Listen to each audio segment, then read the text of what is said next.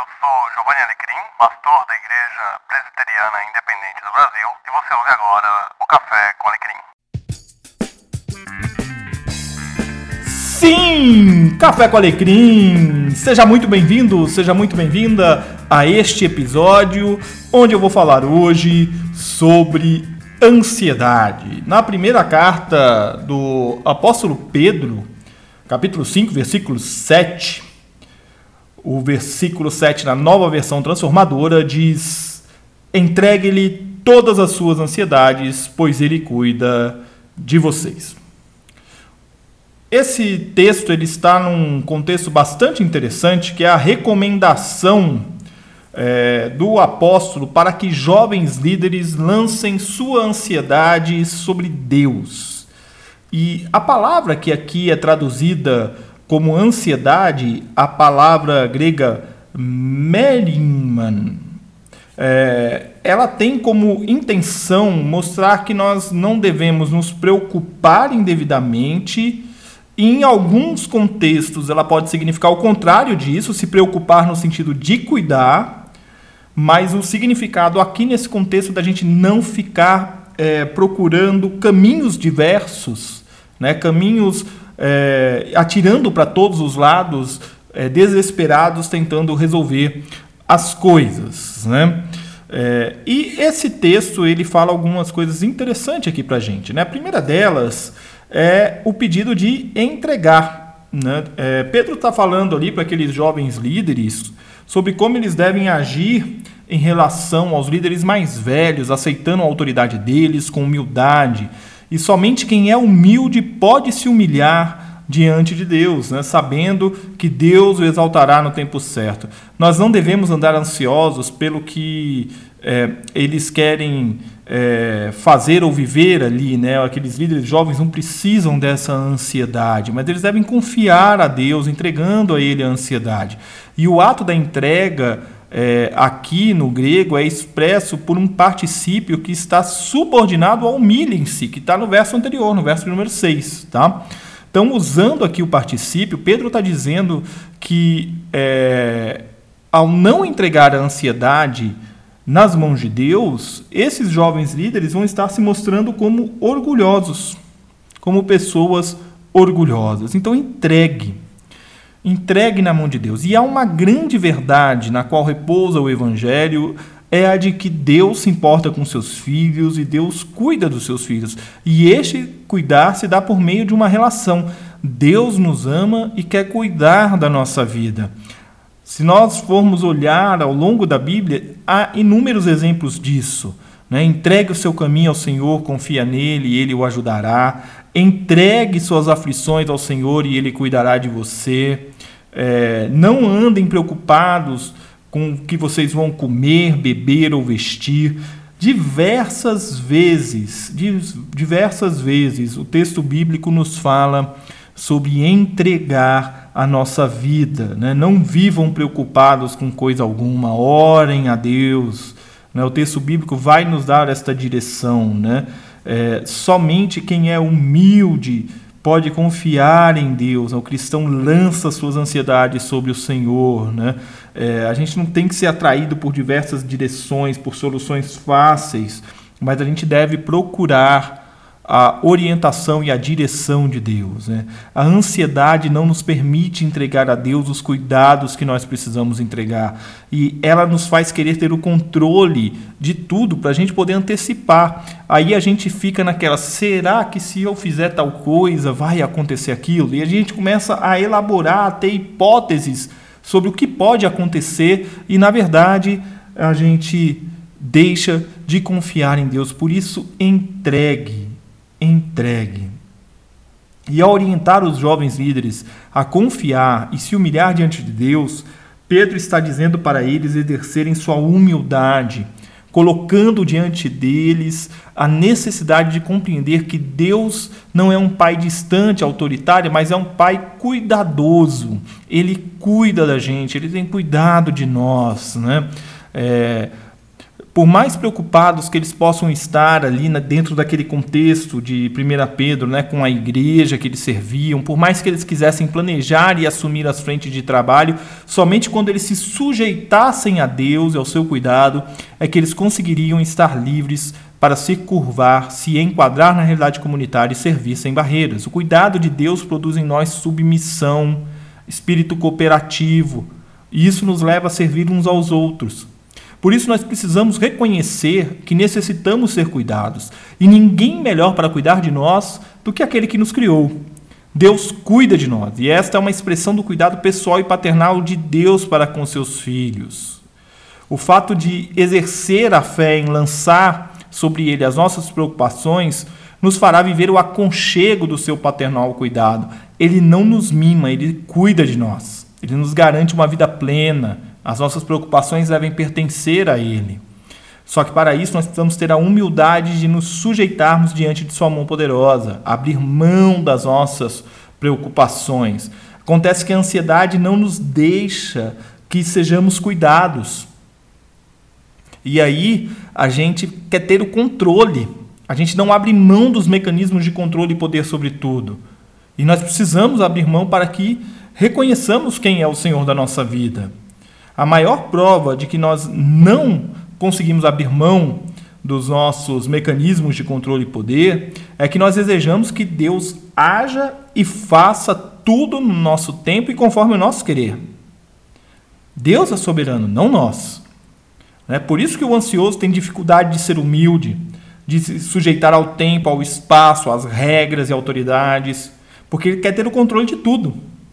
Só que ele não vai conseguir ter o controle de tudo. Por mais dinheiro que ele tenha, por mais poder que ele tenha, o ansioso não é capaz de suprir os desejos do seu coração.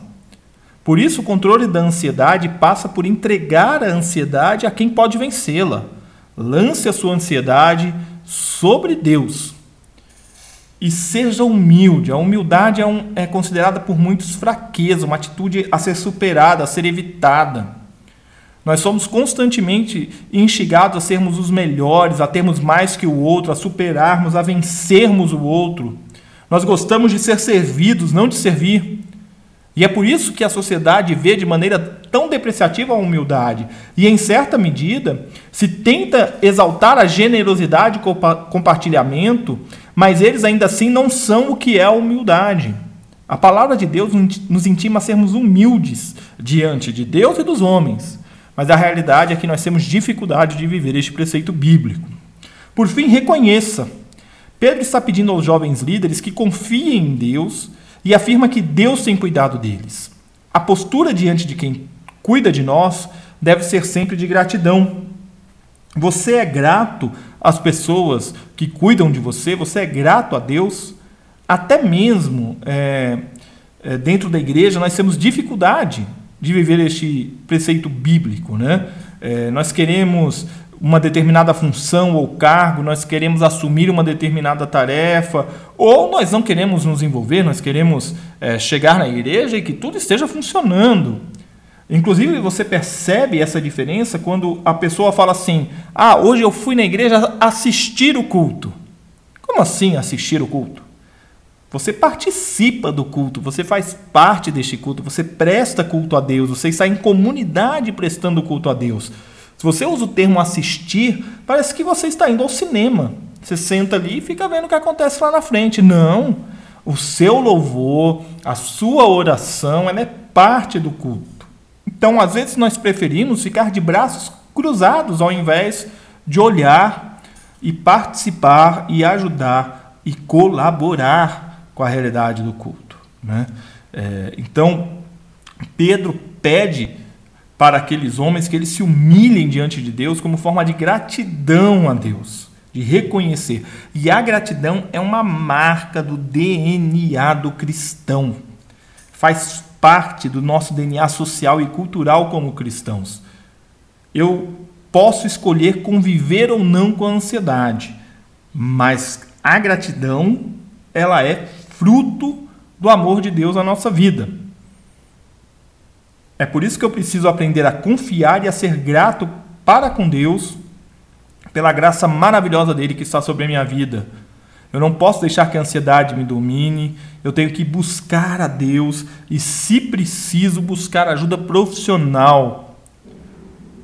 Ah, Deus tem capacitado psicólogos, psiquiatras a cuidar de nós, a nos ajudar a superar a ansiedade. A ansiedade ela é um, um, um mal muito grande. Ela nos rouba o presente. Ela nos faz olhar para o amanhã sem estarmos prontos para chegar no, no amanhã. A ansiedade nos leva para lugares perigosos. A gente busca fuga da ansiedade em alimentos, quer comendo muito ou deixando de comer, no consumo, no cigarro, na bebida, na automedicação, na internet. A ansiedade nos afasta das pessoas, nos faz querer dominar sobre todas as circunstâncias. E se uma pessoa não concorda comigo, eu acho que ela está desinteressada. A ansiedade é um combustível muito grande para a frustração. Nós criamos expectativas e elas é, não se concretizam. Diante de tudo o que disse até aqui, do que a ansiedade nos faz, um dos exercícios a praticarmos para vencer a ansiedade e agradecer a Deus pelas bênçãos que nós recebemos diariamente.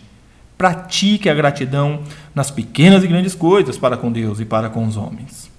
Não suporte sozinho as preocupações, as lutas e tensões diárias, porque se você suportar sozinho, você vai abrir mão de Deus e você revelará que você não confia em Deus. É preciso humildade para reconhecer que Deus olha para nós e que Ele se importa conosco. É preciso humildade para reconhecer nas pessoas que estão conosco na nossa igreja o instrumento de Deus para cuidar de nós. E neste ponto eu preciso aqui te dizer que sua luta contra o pecado não afasta Deus de você e nem a igreja de você. Pelo contrário, faz com que Deus mova pessoas para que a sua vida seja restaurada. Achegue-se a Deus. Chegue-se diante dele sinceramente, coração arrependido, para que ele ajude você na sua luta e na sua restauração. Entregue a Deus a sua ansiedade. Só que isso vai exigir de você atitude. Haja agora, entregue tudo a Deus. Tudo para ele.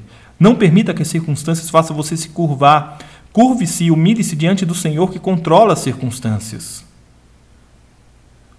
Eu quero terminar este episódio de hoje dizendo a você que você pode viver com menos ansiedade e você pode viver mais alegre.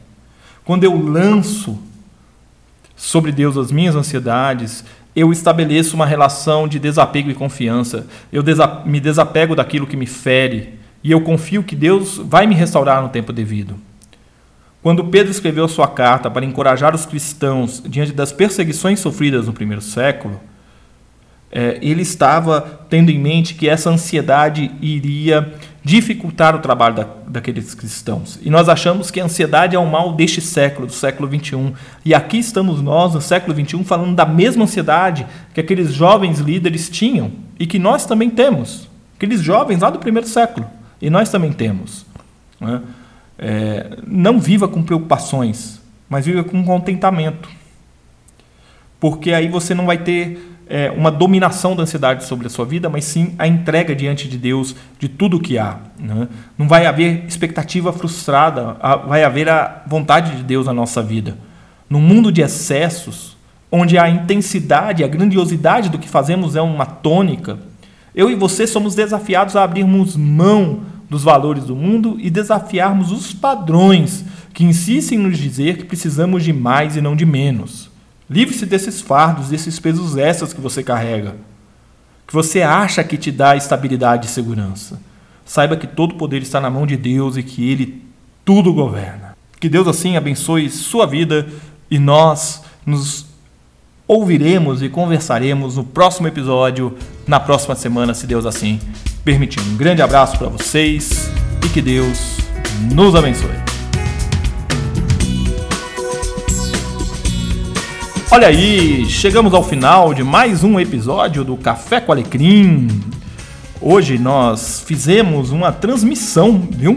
Você que estava lá atento ao YouTube, esse episódio, a gravação dele está lá, foi transmitido no YouTube, sem os cortes aqui, né? O celular apitou, teve um monte de coisa que aconteceu aí, eu errei a fala, retomei. Tá tudo lá no YouTube do Café com Alecrim. Você pode ver lá, eu fiz uma transmissão, uma live lá. E eu pretendo fazer mais vezes isso, é, conforme a disponibilidade de tempo, tá bom? Um, não deixe de acessar os meus conteúdos no Medium, no Twitter, no YouTube. Não deixe de participar do grupo do Telegram. Se você quiser apoiar, apoie pelo Padrim e pelo PicPay do Café com Alecrim. Tem todos os links na descrição deste episódio do podcast Café com Alecrim.